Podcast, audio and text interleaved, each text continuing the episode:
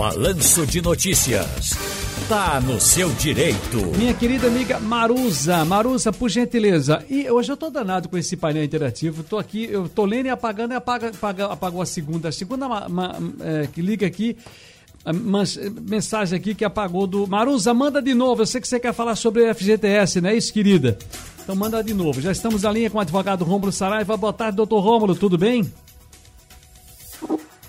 Boa tarde, Ciro. Boa tarde, ouvintes da Rádio Jornal. Prazer falar com vocês. Prazer é nosso. Muita gente aqui ainda com dúvidas sobre essa revisão do FGTS. Para o ouvinte entender bem como é que vai funcionar, como é que vai se dar isso, qual é o prazo? Olha, Ciro, antes de mais nada, explicar o que significa essa revisão do FGTS. É, no período de 1999 e 2013 foi constatada uma aplicação, uma correção do valor do FGTS muito pequena, né, próximo a, a, uma correção ridícula. Então, o, o FGTS ele tem a sistemática de ser corrigido com a taxa referencial mais os juros de 3% ao ano. Essa taxa referencial, Ciro, ela dá aproximadamente 0,1, 0,2 por mês. Então, praticamente não corrige muita coisa. De forma que, em função desse pífio desempenho, foi é, a partir de 2014, né, começaram a se questionar no Poder Judiciário a substituição dessa taxa referencial por um outro índice econômico que fosse um pouco mais é, benéfico né, para corrigir esse patrimônio do trabalhador, que poderia ser o IPCA ou o IPCAE. Então, essa discussão ela vem lá desde 2014. Né? Embora, depois de 2013, a Caixa Econômica Federal também continuou corrigindo muito pouco o valor do FGTS. Então, é, esse assunto foi parar no Supremo Tribunal Federal e está marcado né, na próxima quinta-feira, dia 13 de maio de 2021, o julgamento, se não ocorrer remarcação. Esse julgamento ele tem um caráter abrangente e nacional para o que for decidido lá pelo STF aplicar em todo o país. E está em jogo né, uma correção que é significativa.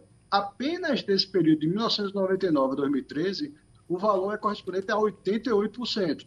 Então, se o trabalhador tem 10 mil reais na conta vinculada da FGTS, se a revisão for aceita, né, apenas desse período de 99 a 2013, ele vai ganhar R$ 8.800 a mais. Ele vai quase dobrar o valor.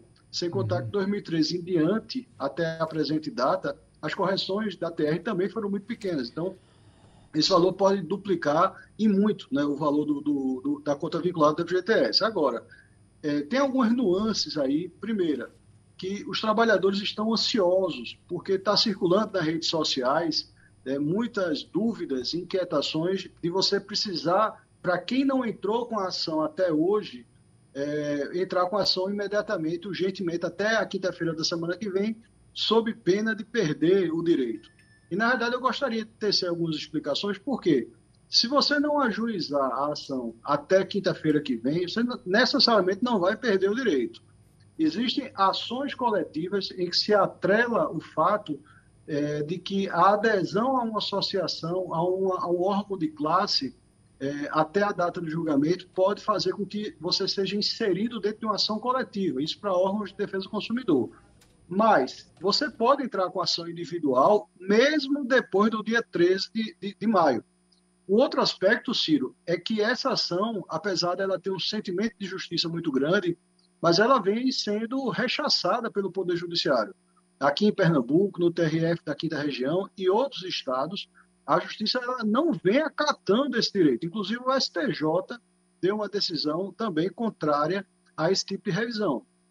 Então, a, a, a análise do, do julgamento do STF é com muita ressalva, porque é, se desconfia que o STF também vai seguir essa tendência de continuar negando. Né?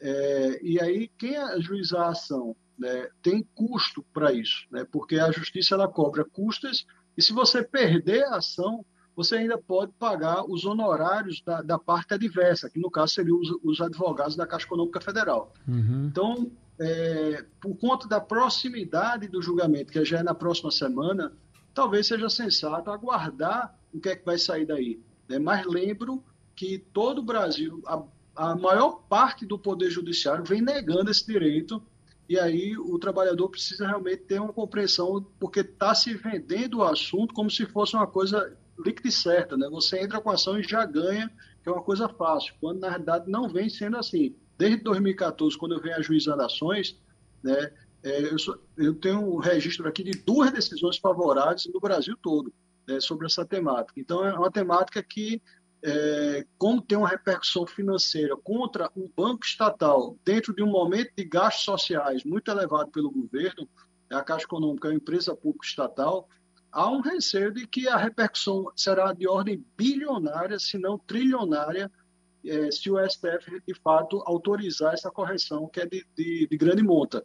Né? Então, há uma desconfiança pelo argumento econômico que o STF realmente vai dar isso ou não. Lembro, Ciro, que o prazo né, é, de retroatividade do benefício ele pode variar ao momento que você entrou com a ação. Então, se você entrou com a ação até 2019, você poderia corrigir diferenças dos últimos 30 anos. Mas se você ajuizou a ação de 2019 em diante, é, pelas decisões que vêm sendo dadas, inclusive pelo STF, você só poderia retroagir diferenças não recebidas dos últimos cinco anos. Uhum. E trabalhadores seletistas que é, foram demitidos e sacaram o dinheiro do FGTS, é, isso de 2016 para trás, já não vão poder entrar com ação se ele não tiver mais nenhum outro emprego pagando o FGTS. Por quê? É, a ação ajuizada hoje ela só garante o recebimento dos últimos cinco anos. Então, se você tiver com um contrato seletista, com depósito de FGTS nos últimos cinco anos, você tem, é, poderia, ajuizando agora, ter direito, caso o STF convalide esse raciocínio. Uhum. É, se você foi demitido há mais de cinco anos e também sacou o valor do FGTS, porque tem algumas demissões, exemplo da demissão sem justa causa, que você saca. Tem outras demissões, a exemplo da justa causa ou demissão a pedido, que o, dinheiro, o FGTS fica travado lá. Então, se você foi demitido há mais de cinco anos e sacou o FGTS, nem agora você deveria entrar com ação, porque é, o valor já foi é, descontextualizado e você não consegue corrigir tanto tempo atrás. Se você foi demitido há mais de cinco anos e o dinheiro ficou travado lá na, na, na Caixa Econômica por algum motivo, ainda teria interesse de entrar com ação, mas a ação é arriscada, Ciro. E o, o STF, é, eu desconfio que não vai reconhecer esse direito, infelizmente. Muito bem. Uh, a Marusa mandou aqui uma pergunta, mas o senhor já respondeu dentro da sua, dentro da sua narrativa. Interessante. Muito obrigado mais uma vez. Agora, estou é, é, vendo aqui que hoje tem live, né, doutor Rômulo Saraiva? Pois é, Ciro. Hoje a gente vai fazer um, um, uma live né, a partir das 19 horas no canal do Instagram da ATP, que é a Associação de Advogados Trabalhistas de Pernambuco. É, é arroba AATP Oficial. Essa live ela traz justamente o problema de sinistralidade nas empresas, empresas que não cuidam da, das condições de, de segurança e saúde do trabalho, gera muito acidente, doença com o trabalhador, e isso aumenta a folha salarial. Uma empresa que não toma cuidado com a saúde do trabalhador, ela termina pagando mais caro ao INSS. Né? A contribuição previdenciária ela encarece a folha salarial de uma empresa que não tem o cuidado necessário. Uhum. Iremos ouvir Miguel Ruvart, é uma das autoridades no Brasil sobre previdência. Ele, ele é doutor pela PUC São Paulo e professor da PUC São Paulo e autor de diversas obras em direito previdenciário. Perfeito. Muito obrigado, doutor Rômulo Saraiva. Um grande abraço e felicidades. Agradeço. Boa tarde a todos, Ciro.